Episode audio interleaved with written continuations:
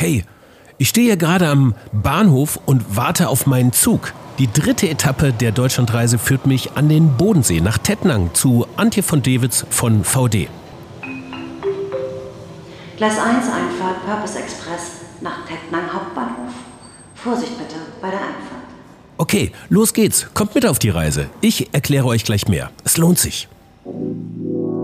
Fabrik für immer.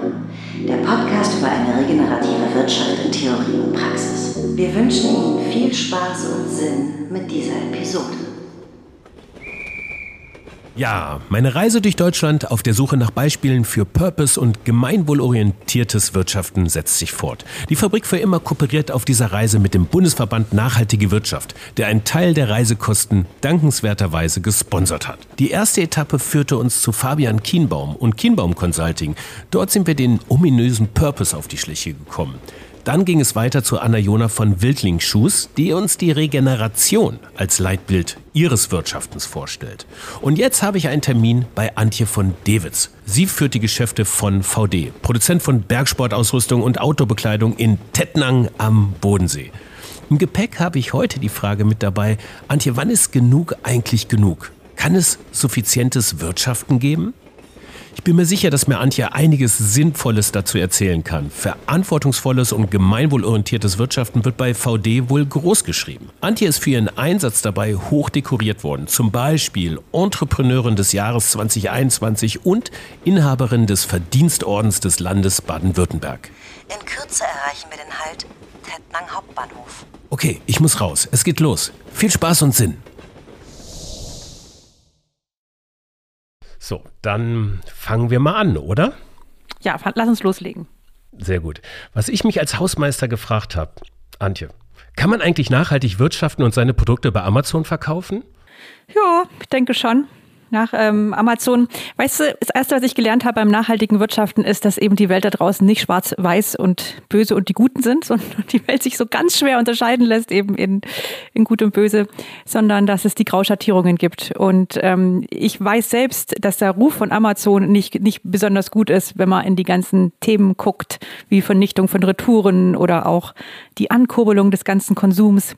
Nichtsdestotrotz ist Amazon einfach ein ganz, ganz wichtiger Player auf diesem Markt, auch auf dem Online-Markt. Das ist einer der wichtigsten äh, Sporthändler inzwischen. Und klar, das ist eine Grundsatzentscheidung. Entscheidest du dich mit für den Markt oder lässt du den sein? Ähm, wir haben uns dafür entschieden, den mit, mitzubeliefern. Zum Schwarz-Weiß gehört auch, dass Amazon äh, eines schon der sehr, sehr engagierten Unternehmen ist, wenn es um, um das Thema Klima, also Kampf gegen den Klimawandel angeht. Also die haben einen Climate Pledge, der ist einfach sehr, sehr professionell und die schieben da richtig viel an. Man muss schon immer das ganze Bild dann auch anschauen. Okay, vielen Dank für die Aufklärung. Jetzt weiß ich da ein bisschen mehr Bescheid. War eine kleine Frage vom, vom Hausmeister. Wir starten aber jetzt mal so richtig mit so einer kurzen Aufwärmrunde für die Synapsen.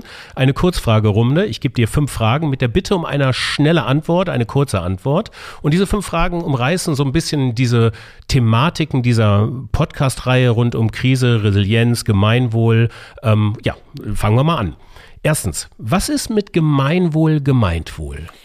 Ähm, da kannst du die Verfassung schauen, da steht drin, dass du dein Eigentum einsetzen sollst für im Sinne des Gemeinwohls. Und genauso verstehe ich auch Wirtschaften. Du sollst so wirtschaften, dass es dem Gemeinwohl dient. Also nicht nur dir und deinem Profit, sondern allen Menschen.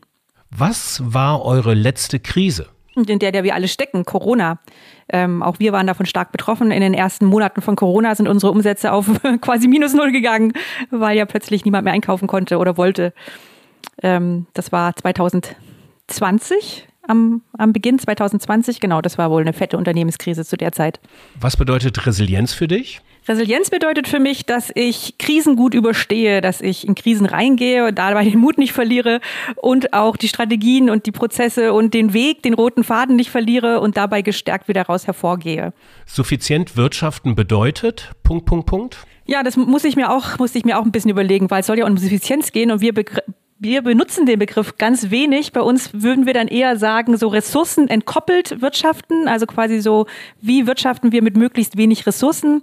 Wie machen wir Strategien in die Zukunft mit Geschäftsstrategien, wo wir möglichst auf Dienstleistungen gehen und weg von Ressourcen? Die Ressourcen, die wir einsetzen, wie können wir die so einsetzen, dass die kreislaufbasiert sind, dass die recycelt sind oder biobasiert oder dass wir überhaupt in, in Mietmodelle oder so kommen? Wie können wir überhaupt dazu beitragen, dass wir insgesamt ganz, ganz wenig ähm, endliche Ressourcen verbrauchen, ob in unserer Mobilität, in unserer Produktion ähm, oder in unserem Verhalten im gesamten Unternehmen. Mhm. Euer Purpose in einem Satz. da tue, tue ich mir echt schwer, weil ich finde den Purpose-Begriff echt ein bisschen an Haaren herbeigezogen. Also ähm, ich möchte so wirtschaften, wir alle möchten so wirtschaften, dass wir die größtmögliche Lebensqualität stiften und den kleinstmöglichen ökologischen Fußabdruck hinterlassen. Ähm, ob das jetzt unser Purpose ist, ich denke, dass das was ist, was eigentlich jedes Unternehmen vor Augen haben müsste, um einfach gemeinwohlorientiert zu sein. Die Daseinsberechtigung. Und unsere Daseinsberechtigung hat eine funktionelle Daseinsberechtigung, dass wir Leute äh, mit unserer Ausrüstung ermutigen und unterstützen, draußen die Natur zu erleben. Aber andererseits eben, dass wir es so tun, dass wir möglichst wenig äh, Fußabdruck hinterlassen und gleichzeitig für alle Beteiligten, also nicht nur den Kunden, sondern auch alle am Produktionsprozess Beteiligten, Partner und so weiter, die größtmögliche Lebensqualität stiften. Mhm, okay. Der Schwerpunkt unserer heutigen Episode ist das Thema Suffizienz. Wir hatten es ja gerade schon angesprochen. Auch wenn ihr diesen Begriff gar nicht so viel benutzt, habt ihr ihn schon benutzt. Und das hat uns natürlich darauf aufmerksam gemacht. Das reiht sich so ein in, einen, in ein, zwei Episoden rund um äh, Postwachstum. Ich möchte dich aber zuerst mal fragen, VD ist ein Wirtschaftsunternehmen, welches natürlich auch Kennzahlen zur Unternehmenssteuerung benutzt. Fangen wir vielleicht damit mal an. Euer Umsatz 2021? Ähm, circa 130 Millionen. Eure Anzahl an Mitarbeitenden? So 550 circa. Okay. Und gibt es auch schon eine Kennzahl, die euch anzeigt, dass genug genug ist? Da haben wir natürlich viele. Also wir haben unsere ganze Unternehmensstrategie so ausgerichtet, dass wir eben nicht nur nach finanziellen Kennzahlen, sondern auch nach ökologischen und sozialen Kennzahlen gelenkt werden. Wir haben jetzt keine, die sagt, genug ist genug, aber wir haben Kennzahlen, wie beispielsweise der Anteil unserer Green Shape äh, Produkte. Also Green Shape ist unser eigenes Meta-Siegel für ökologisch nachhaltig hergestellte Produkte auf höchstem Niveau. Und da haben wir jährliche Ziele, was wir erreichen wollen. Das ist beispielsweise bei knapp 90 Prozent. Wir haben Kennzahlen dafür, wie viel unsere Produkte aus recycelten oder biobasierten Materialien schon sind, sind bei 60 circa wollen wir 100 Prozent erreichen. Ähm, wir haben Kennzahlen dafür, ähm, wie wir äh, bei, wir sind Mitglied der Fairware Organisa ähm, das heißt, alle unsere Produktionsstätten sind auditiert und wir werden jährlich geratet, wie wir dazu beitragen, dass wir faire Arbeitsbedingungen weltweit haben. Da kriegen wir jährlich Punkte dafür. Das Ziel ist immer, den Niederstatus zu erreichen und so weiter und so weiter. Also es gibt bei uns sehr viele ökologische und soziale Kennzahlen, die gleich, gleichbedeutend, äh, quasi gleichbedeutend sind wie finanzielle Kennzahlen. Unter Suffizienz, ich habe nochmal beim, äh, beim Umweltbundesamt, die haben eine Studie dazu gemacht und da stand äh, ein Zitat, unter Suffizienz verstehen wir Änderungen in Konsummustern, die helfen, innerhalb der ökologischen Tragfähigkeit der Erde zu bleiben, wobei sich Nutzenaspekte des Konsums ändern. Und gerade den letzten Teil ist jetzt ein bisschen, ähm, also ein bisschen auch philosophisch, wie du vorhin sagtest, ne, die Nutzenaspekte des Konsums ändern. Was bedeutet das für euch? Was bedeutet das für VD? Welchen Nutzen ändert man wie? Also das geht ganz klar in unsere Zielsetzung rein, so den kleinstmöglichen Fußabdruck zu hinterlassen und das natürlich auch mit unseren Produkten. Und ähm, 30 bis 40 Prozent eines textilen Produkts liegen, also des, des Fußabdrucks liegen in den Händen des Nutzers. Das heißt also, vorne machen wir natürlich viel, indem wir schon versuchen, sozusagen so kleinstmögliche Ressourcenaufwendungen zu haben für die Produktion, recycelte, biobasierte Materialien einzusetzen und so weiter. Aber dann eben liegt ganz viel Chance darin und Potenzial, nachhaltige Produkte zu gestalten, indem ich den Endkonsumenten dazu kriege, sein Produkt so lange wie möglich zu nutzen und es nicht gleich zu ersetzen oder wegzuschmeißen oder was auch immer. Und das heißt, das jetzt bei uns auch ganz am Anfang des Zykluses an. Das heißt, wir müssen Produkte, also wir machen uns ganz viel Gedanken darüber, wie schaffen wir es, solche Produkte zu gestalten, die reparabel sind beispielsweise, die ähm, recyclingfähig sind, wobei wir da ganz am Anfang wieder stehen, die ähm, leicht zu pflegen sind.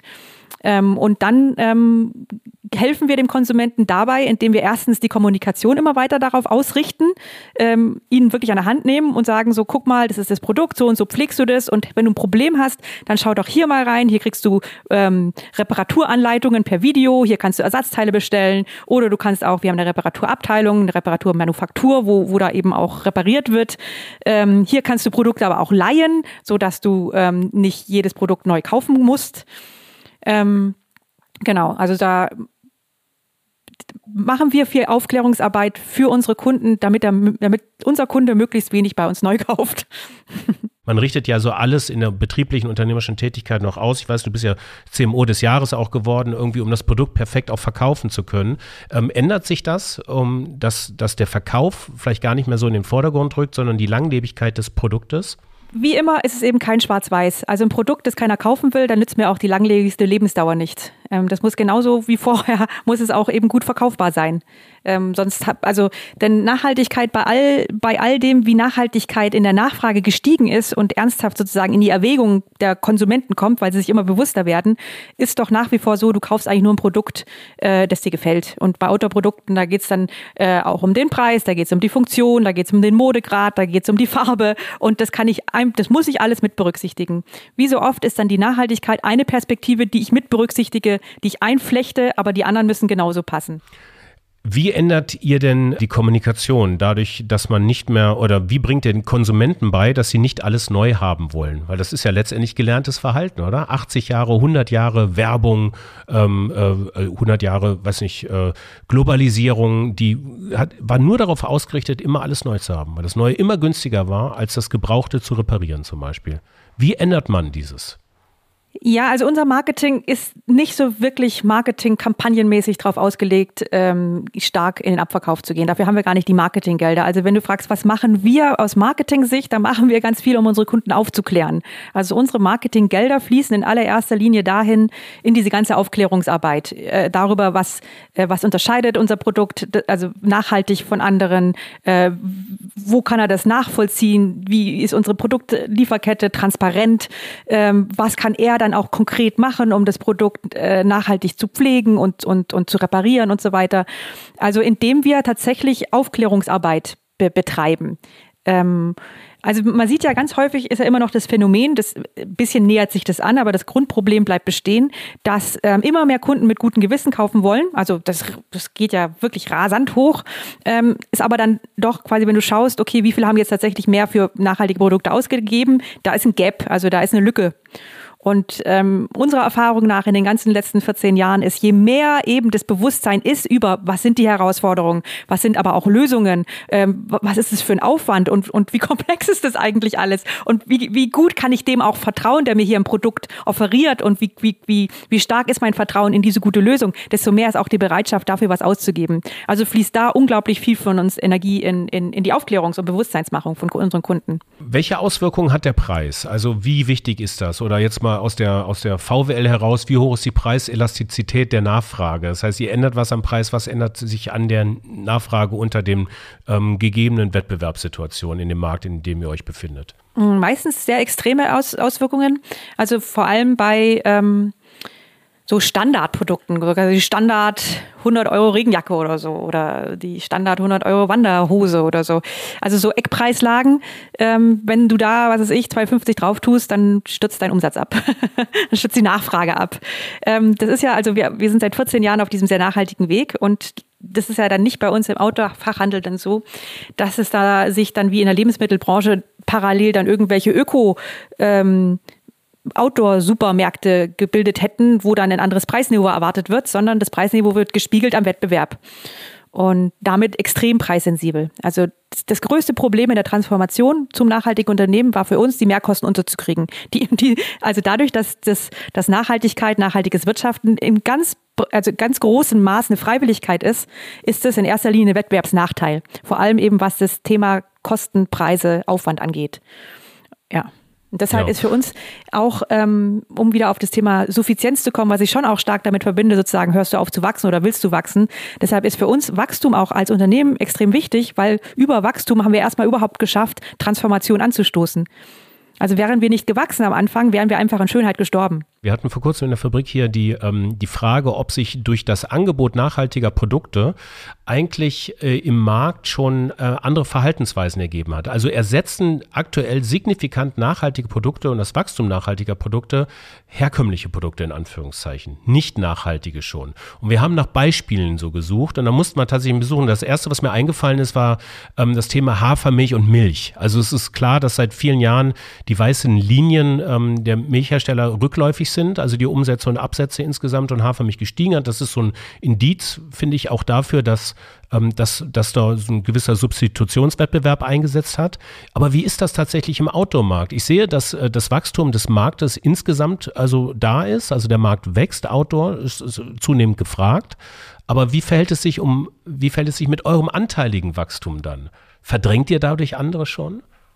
Also Outdoor ist in den letzten 14 Jahren kaum gewachsen. Also Outdoor kaum gewachsen. kaum gewachsen. Also in 2020 ist es ganz, war es ganz rückläufig, eben in der ähm, in dem ersten Jahr der Pandemie und davor war es immer so entweder 0 Prozent, 1 Prozent, 2 Prozent, was du eigentlich auch über Preissteigerungen erreichst. Ähm, also die letzten zehn Jahre war kein, war kein signifikantes Outdoor-Wachstum im europäischen Markt. 2021 ist eine Ausnahme, musste aber wieder vergleichen mit 2020, wo der Markt dramatisch zurückging. Ähm, da ist klar, dass dann Wachstum leicht zu erzielen ist. Ähm, und wir sind stark gewachsen in den letzten zehn Jahren. Von daher ähm, schließe ich daraus, ja, wir verdrängen damit auch andere Marken. Also verdrängen damit auch, ähm, also dadurch, dass der Markt nicht wächst quasi und unser Anteil größer wird, verdrängen unsere nachhaltigen Produkte gegebenenfalls nicht so nachhaltige Produkte. Okay, also das funktioniert tatsächlich schon. Das wäre ein zweites Beispiel jetzt.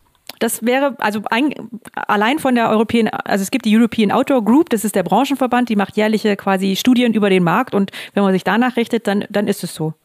Jetzt äh, frage ich mich, jetzt kommen wir mal zum Gemeinwohl tatsächlich. Es gibt ja diese, ähm, es gibt die True Cost Initiative, also True Cost Accounting, dass man tatsächlich jetzt auch die externen ähm, äh, Effekte ähm, des Wirtschaftens auch in die Preise mit einberechnet.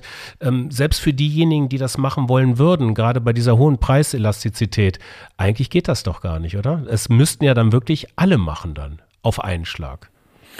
Ja, also wir, deshalb setzen wir uns extrem ein, also nicht nur ich, sondern auch meine Kollegin, äh, fast schon politisch, um Rahmenbedingungen zu verändern. Weil momentan musst du wirklich Pionier sein, um diese erhöhten Kosten irgendwie unterzukriegen. Also wenn du dich ernsthaft transformierst und, und deine Produkte umstellst, Produktionen umstellst, dann hast du einfach mehr Kosten und mehr Aufwand. Und die, die werden momentan nicht vom Kunden eins zu eins wieder, wiedergegeben.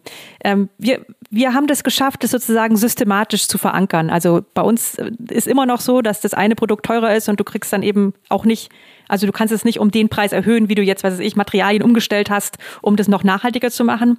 Aber wir haben dann andere Effekte, die, die dann in, in in Kraft treten. Also dass wir ähm, es geschafft haben, eine sehr wertgeschätzte Marke zu sein, dass wir hohes Vertrauen genießen, dass wir dadurch neue Kundengruppen auch anziehen, die sich auf den Weg machen, bewusst, bewusster einzukaufen, dass wir ein sehr beliebter Arbeitgeber sind, dass wir kaum Fluktuation haben, dass wir sehr stabile Lieferketten haben, dadurch, dass wir ein guter Partner sind. Also dadurch, dass es so systemhaft ist, können wir auch sozusagen andere Effekte, äh, profitieren wir auch von anderen Effekten und sind nicht darauf angewiesen, dass das eine Produkt genau eben nicht jetzt genau die Marge erzielt, wenn es nachhaltiger wird, äh, wie es davor erzielt hat, als es noch nicht so nachhaltig war. Und wenn man das jetzt ähm, äh, um das Thema Suffizienz oder Reparaturfähigkeit von Produkten ähm, erweitert, ist das so, dass ihr da, vielleicht kannst du mir da schon mal ein Beispiel geben, was ihr da konkret macht, um Produkte quasi auch ähm, repar reparieren zu können. Du hast ja vorhin schon gesagt, ihr macht Videotutorials, aber man kann, glaube ich, auch Sachen, äh, Produkte von VD zu euch wieder einschicken und ihr repariert sie vor Ort, oder? Ja, also nicht direkt einschicken, weil man hat ja mit uns meistens in allermeisten Fällen keine Vertragsbeziehung, sondern zu seinem Handel. Also man geht zu seinem Handel, der schickt es bei uns ein. Ähm, aber grundsätzlich haben wir ja äh, knapp 20 Leute, die bei uns eben auch Produkte reparieren und da auch teilweise 30 Jahre alte Zelte wieder auf Vordermann bringen und so.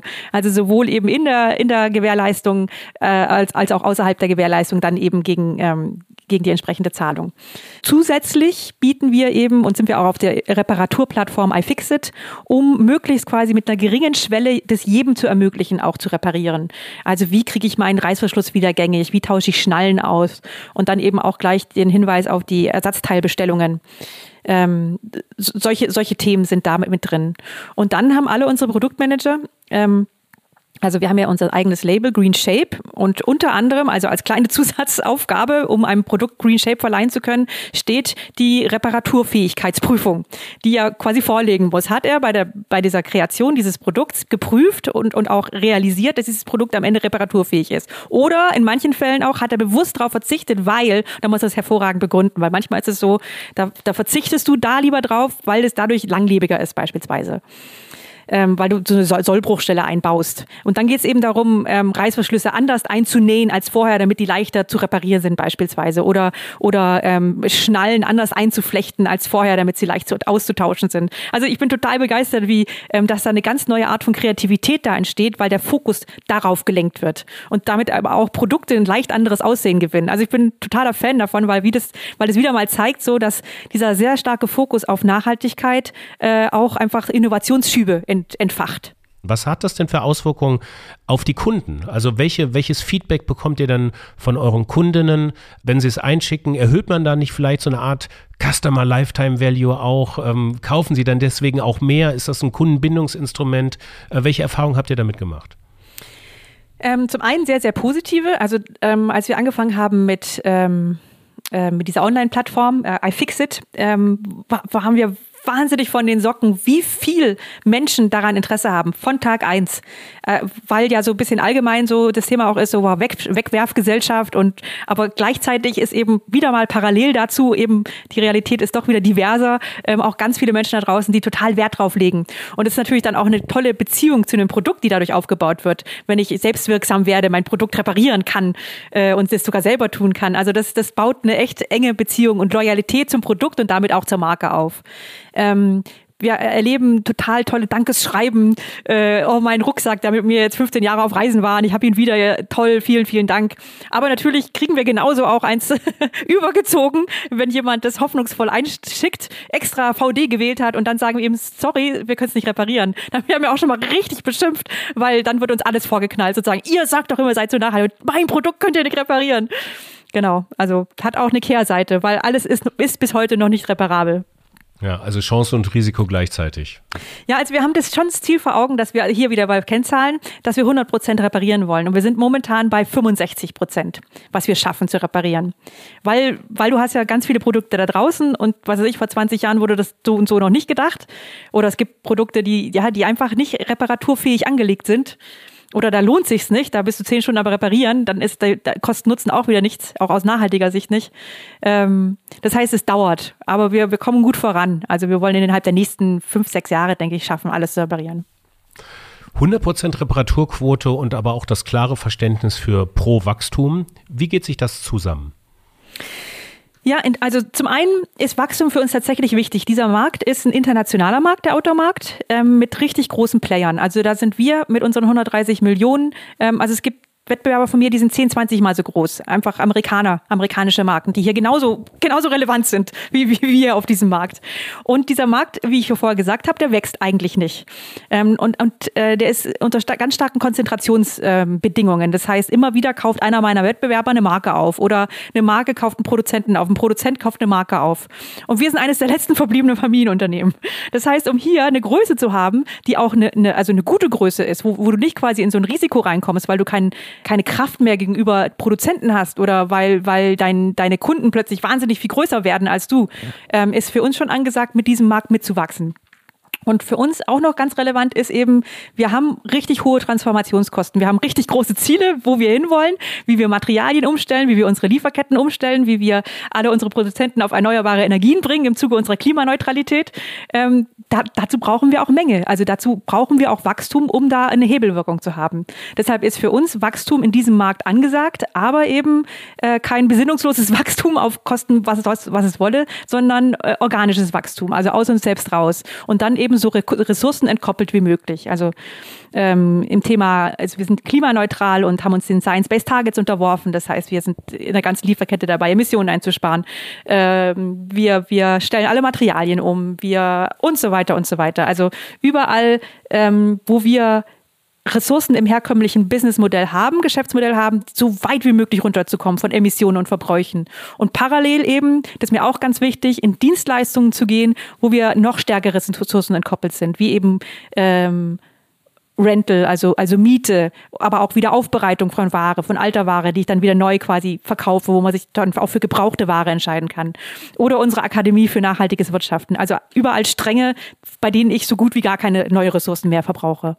Dazu kann ich einen kleinen Querverweis geben zu einer Podcast-Episode, die ich mit Dr. Manuel Braun von Systemic aufgenommen habe, zu Everything as a Service. Sie haben sich das nämlich systematisch angeschaut, äh, wie man verschiedene Geschäftsmodelle in eine As-a-Service-Welt beziehungsweise dann auch Kreislaufwelt bringen kann.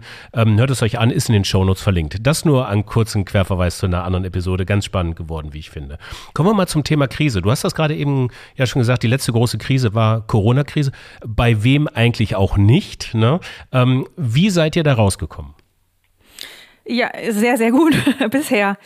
Ähm, also ich habe ja schon gesagt, in den ersten Monaten von Corona hat es eben uns auch, also wie alle eben, wir wussten nicht, wo das hinführen sollte. Wir waren, wir, wir hatten keine Umsätze mehr.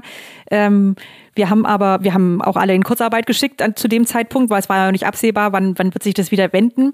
Haben aber mit unseren ähm, Produktionspartnern vereinbart, sozusagen, also wir steuern hier nichts. Ähm, wir, wir finden also individuelle Vereinbarungen, wie, wie wir, wie sie die Ware später schicken, wie wir später bezahlen dürfen, einfach damit es überhaupt geregelt sein kann. Und das Gleiche haben wir mit unseren Handelspartnern gemacht. Und dazu muss man sagen, dass unser nachhaltiges Wirtschaften, dadurch, dass wir in kontinuierlichen Verbesserungsprozessen eben mit unseren Produktionspartnern sowieso schon sind, über soziale Arbeitsbedingungen, über, über Klimaneutralität, Schadstofffreiheit. Äh, also wir sind es gewohnt, mit ihnen bei komplexen, schwierigen Problemen gute Lösungen gemeinsam auf Augenhöhe zu finden, sodass wir echt vertrauensvolle, gute Partnerschaften haben. Und das hat uns in dem Fall total geholfen, sowohl Ihnen, dass wir nichts storniert haben, als auch uns, weil dann, als die Krise vorbei war, hatten wir die Ware schnell da, waren immer noch die ganze Zeit mit unseren Handelspartnern im Kontakt und konnten die schnell ausliefern. Also ähm, in der Textilbranche war es gang und gäbe, dass quasi alle Produktionen gestoppt wurden, alle Aufträge gecancelt wurden und dann aber dann, als es wieder aufwärts ging, dann war auch einfach keine Ware da. Und äh, so, so haben wir so miteinander ähm, durch, durch einfach im Gespräch bleiben, durch, durch das hohe Vertrauen, was auf beide Seiten sozusagen unserer, unserer textilen Kette sozusagen besteht, zu allen Partnern, äh, geschafft, gute Lösungen zu finden und damit eben auch stabil und, und balanciert sozusagen aus dieser Krise wiederzukommen. Also könnte man jetzt sagen, dass resilientes Wirtschaften eben auch dazu führt, dass man ein gutes Miteinander mit deinen Lieferanten hat, mit äh, gute Geschäfts-, stabile Geschäftsbeziehungen hat und äh, man nicht bei der erstbesten Krise, ähm, die scheidet sich ja viel am Geld dann in diesem Fall, ähm, alles hinschmeißt. Habe ich das richtig verstanden? Ja, also ähm, bei uns basiert nachhaltiges Wirtschaften sowohl nach innen im Unternehmen als auch zu unseren Partnern ganz stark auf Vertrauen, weil du immer gemeinsam für komplexe Probleme Lösungen miteinander finden musst.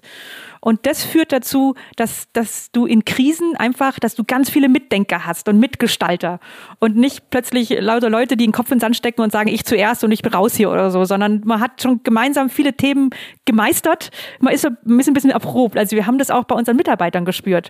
Wir haben von einem Tag auf den anderen dann 200 Leute ins Homeoffice geschickt, die bereits bestanden, weil wir ja auch aus nachhaltiger Sicht schon immer ermöglicht haben, dass die Leute auch von zu Hause aus arbeiten können, wenn sie das gerne wollen. Von daher hatten wir auch die Technologie schon. Das finde ich auch ein Teil der Resilienz, dass man quasi Krisen oder Herausforderungen nicht erst in der Krise begegnet, sondern einfach, dass man sich den Herausforderungen stellt und proaktiv Lösungen schafft, die dann in der Krise helfen. Ähm, also auch das hat dazu beigetragen, dass wir sofort arbeiten konnten, dass wir da schon Lösungen hatten für Homeoffice und dass wir dann lauter Mitarbeiter hatten, die top motiviert sozusagen äh, da reingegangen sind und von allen Seiten mitgedacht haben, wie wir jetzt den Handel unterstützen können, wie wir jetzt beisammen bleiben können als Team, was wir da irgendwie online alles schaffen können äh, an, an, an gemeinsamen Aktionen oder so, so dass sich das ähm, total kraftvoll angefühlt hat in der Krise. Also es war wie ein, ein Segeln durch die Krise. Natürlich waren wir auch erstmal erschüttert, aber so nach zweieinhalb Monaten ging es ja wieder aufwärts bei uns. Und dann so dieses gemeinsame, so wir schaffen das gemeinsam und jeder macht mit, war auch ein ganz, ganz starkes Erlebnis. In der Medizin, habe ich nochmal nachgelesen, zeigt die Krise den Höhepunkt einer problematischen Entwicklung an. Also eine Entwicklung, die ohnehin schon mhm. da war, vielleicht nicht gesehen wurde vorab, aber dann irgendwann zum Höhepunkt führt. Das ist die Krise. Was wäre denn eine Krise in diesem Fall in der Outdoor-Industrie eigentlich? Was sind problematische Entwicklungen in der Outdoor-Industrie? Also problematisch momentan ist auf jeden Fall, ähm, also wenn ich jetzt aus, auf den Markt schaue, die Lieferketten, die wirklich extrem problematisch sind, weil ähm, Outdoor-Produkte eben in meinem Markt vor allem Textilprodukte sind und textile Produktion vor allem in Asien stattfindet und da die Lieferketten extrem unter Druck stehen durch Corona-Pandemie, durch Transportwege, die irgendwie komplett äh, crazy momentan sind, ähm, so dass es sehr ähm, also fast schon unvorhersehbar ist, ähm, ob alle Produkte rechtzeitig und pünktlich geliefert werden. Ähm, das ist, das könnte sich zu einer großen Krise ausweiten, wenn das so weitergeht. Definitiv. Resilient gegen diese Form der Krise zu sein, würde bedeuten? Ähm, würde bedeuten, also ich, also die, die Lösung, die sich jetzt, die sich jeder wünscht, jeder Endkunde, die ja total logisch fände, wäre, holt doch die ganze Produktion wieder nach Deutschland Europa. Warum produziert ihr denn auch in Asien in Deppen? ist doch eh nicht zu kontrollieren und eh so weit weg. das ist leider, das würde ich mir auch wünschen. Das wäre eine schöne Lösung. Ähm, das ist die Lösung, die ich für die Outdoor-Branche am unwahrscheinlichsten halte, weil einfach das eine sehr spezialisierte Branche ist und seit 30 Jahren ist einfach die ganze globalisierte Wertschöpfungskette in Asien. Da sind die Experten, da sind die Techniker, da ist die Maschinenwelt, da ist, da, da, da sind die Arbeitskräfte auch. Ähm, ähm, also ich, ich, wir, wir produzieren in etwa, ja, also bei, bei 45 Produzenten in circa 60 verschiedenen Produktionsstätten, so, so auf dem Daumen gepeilt und jede ist spezialisiert. Und, und von den wenigsten gibt's hier Pendants in Europa. Und die aufzubauen, ähm, das ist ab, fast schon abwegig, vor allem eben, weil eben gerade bei Textilproduktion der manuelle Anteil so groß ist. Also mein Ziel war schon immer, so viel wie möglich in Europa zu machen. Wir machen etwa 20 Prozent. Und deshalb prüfen wir das regelmäßig, ob es irgendwo möglich ist. Und dann, wenn es gegebenenfalls möglich ist, weil wir sagen, bei dem Produzenten könnten wir es machen, dann rechnen wir aus, was es im Endpreis verändern würde. Dann würde das bis zu, also nicht mal bis zu, sondern circa 100 Prozent mehr Und wenn ich weiß, wie preissensibel meine Kunden sind, ist es einfach total abwegig für ganz, ganz viele Produkte. Ähm, und das, das, setzt, das setzt voraus, dass es dann überhaupt Arbeitskräfte geben würde, die das machen wollen würden, gell, wenn ich das weiter aufbaue. Also wir haben die größten Probleme, Arbeitskräfte zu finden für unsere eigene Manufaktur in Made in Germany. Hier am Standort haben wir auch eine, beschäftigen wir 80 Leute, machen unsere Fahrradtaschen. Das ist wirklich schwer, da äh, ähm, ähm, Mitarbeiter zu finden, die, die, die gerne noch sozusagen in manuelle Produktionen gehen. Das ist nicht mehr so der, ähm, und da ist VD nicht die Ausnahme, das, das erlebe ich auch bei meinen Unternehmerfreunden. Die, die Produktionen, das sind die wirklich, die, da, da wird nicht mal so gern gearbeitet. Da ist die schwierigste, da Leute zu finden. Also es gibt durchaus Kriegen, Krisen, gegen die man eigentlich keine Resilienz aufbauen kann. Also nicht, ich habe jetzt habe ich ganz stark argumentiert, es ist nicht die Lösung, weil, weil die liegt so auf der Hand und jeder fragt es immer sozusagen, warum macht ihr denn nicht mehr, noch mehr in Europa oder so. Ähm, was um Resilienz da zu haben, ist schon ähm, ein Thema, dass man eben nicht, nicht alles, also dass man eben divers aufgestellt ist, dass man nicht alles in einem Land hat, nicht alles bei einem Produzenten, nicht, also quasi, dass man einfach Risikoverteilung macht. Das ist ein wichtiges Thema. Und dass man kontinuierlich den Markt weiter, weiter anschaut. Also vielleicht tut sich ja mal irgendwas in Europa. Also wir sind auf jeden Fall weiter daran interessiert, auch wenn wir es momentan tatsächlich immer noch abwegig halten, dass wir noch mehr rüber schaffen. Abschließend, um das, äh, wir haben gesagt, eine halbe Stunde sollte es sein ähm, äh, und auch nicht mehr. Deswegen ähm, bin, möchte ich jetzt auch mal mit einem, mit einer klaren Frage und mit einer Bitte und der Hoffnung einer klaren Antwort ähm, äh, schließen, die, unser Gespräch. Und die Frage, warum kann eine Hinwendung zu Suffizienz zu mehr Resilienz in der Krise führen? Ja, schwierige Frage, ich weiß. Die Leute, ich kann dich ja sehen. Ich kann dich ja sehen. Ja, sind, ja okay. es ist wirklich herausfordernd. Also, ja. Hinwendung zu Suffizienz zurück. Ah, okay, okay, okay. Also wenn ich jetzt, also ich konstruiere jetzt einfach mal. Wenn ich ähm, meine Kunden zu suffizienten oder meine Kunden bei suffizienten Verhalten unterstütze, indem ich sie eben quasi dazu ermächtige, ihre Produkte selbst zu reparieren und so weiter, zu gut zu pflegen, gut in Beziehung zu ihrem Produkt zu stehen, dann ähm, hilft mir das natürlich auch in Krisenzeiten, weil in Krisenzeiten werden Menschen immer bewusster. Also das habe ich jedes Mal in jeder Krise erlebt, dass, dass Menschen daraus bewusster hervortreten, vor allem was auch ihren Konsum angeht. Das erlebt man in der, der Corona-Krise gerade ganz stark. Und das heißt, das heißt ja dann, dass sie noch bewusster werden, gell? sich noch bewusster mit, mit äh, Produkten auseinandersetzen oder mit Käufen auseinandersetzen und eben nicht in die Masse gehen, sondern was Bewusstes einkaufen wollen. Und wenn ich schon quasi die Marke bin, die für suffiziente Produkte steht, für quasi Produkte, die du multifunktional einsetzen kannst, gut reparieren kannst und so weiter und so weiter, dann hilft mir das in der Krise, weil dann ähm, geht es nicht darum, wer verkauft die meisten Produkte, sondern wer verkauft die sinnhaftesten Produkte die suffizientesten Produkte. Also es ist jetzt arg konstruiert, keine klare Antwort für eine Frage. Ich hoffe, es passt trotzdem. Aber der Hausmeister, der Hausmeister hat es voll und ganz verstanden. Irgendwie, ich fand, dass du das wunderbar dekonstruiert hast, diese sehr philosophisch schwierige Frage zum Abschluss. Antje, ich danke dir sehr herzlich für die Geduld. Sehr gerne. Dir viel Spaß und Sinn weiterhin und auf bald. Vielen Dank. So, Zurück am Bahnhof in Tettnang warte ich jetzt auf den Zug und habe kurz Zeit, dieses Gespräch zu reflektieren. In der Vorbereitung stand dieses Gespräch mit Antje von Dewitz ja unter der Überschrift Wie geht suffizientes Wirtschaften? Ich wollte damit auch so ein bisschen diese wachstumskritischen Stimmen aufnehmen und verstehen, ob und wie es sich sinnstiftend wirtschaften lässt, wenn ja Wachstum nicht ganz oben auf der Agenda steht. Antje hat das für die Unternehmung VD, wie ich finde, sehr eindrücklich geschildert. Wachsen oder weichen Leid, so würde ich das mal ausdrücken.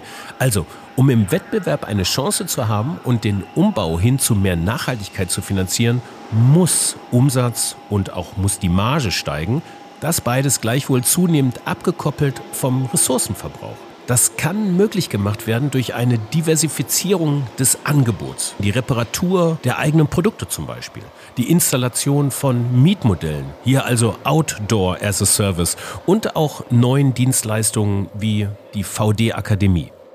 Eines ist aber auch klar. Unternehmen, die sich nicht für ressourcenschonendes Wirtschaften interessieren, sind immer noch klar im Preis- und im Kostenvorteil. Sie können mit geringeren Kosten herstellen und ihre Produkte günstiger anbieten. Und auf Kundenseite ist es im Autobereich so, dass der Preis eben heiß ist. Neue Rahmenbedingungen zu schaffen, die ressourcenschonendes Wirtschaften belohnen, das wird die ordnungspolitische Aufgabe sein.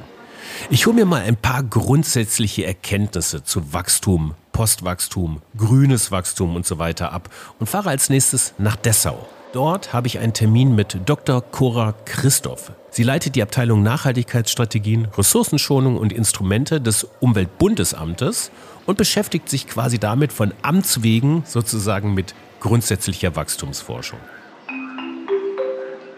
Gleis 1 Einfahrt Purpose Express nach Dessau Hauptbahnhof. Vorsicht bitte bei der Einfahrt. Okay, also steige ich da mal ein. Wir hören uns nächsten Sonntag. Passt auf euch auf. Ciao. Dieses Projekt wurde gefördert durch das Umweltbundesamt und das Bundesministerium für Umwelt, Naturschutz, nukleare Sicherheit und Verbraucherschutz. Die Mittelbereitstellung erfolgt auf Beschluss des Deutschen Bundestages. Die Verantwortung für den Inhalt dieser Veröffentlichung liegt bei den Autorinnen und Autoren.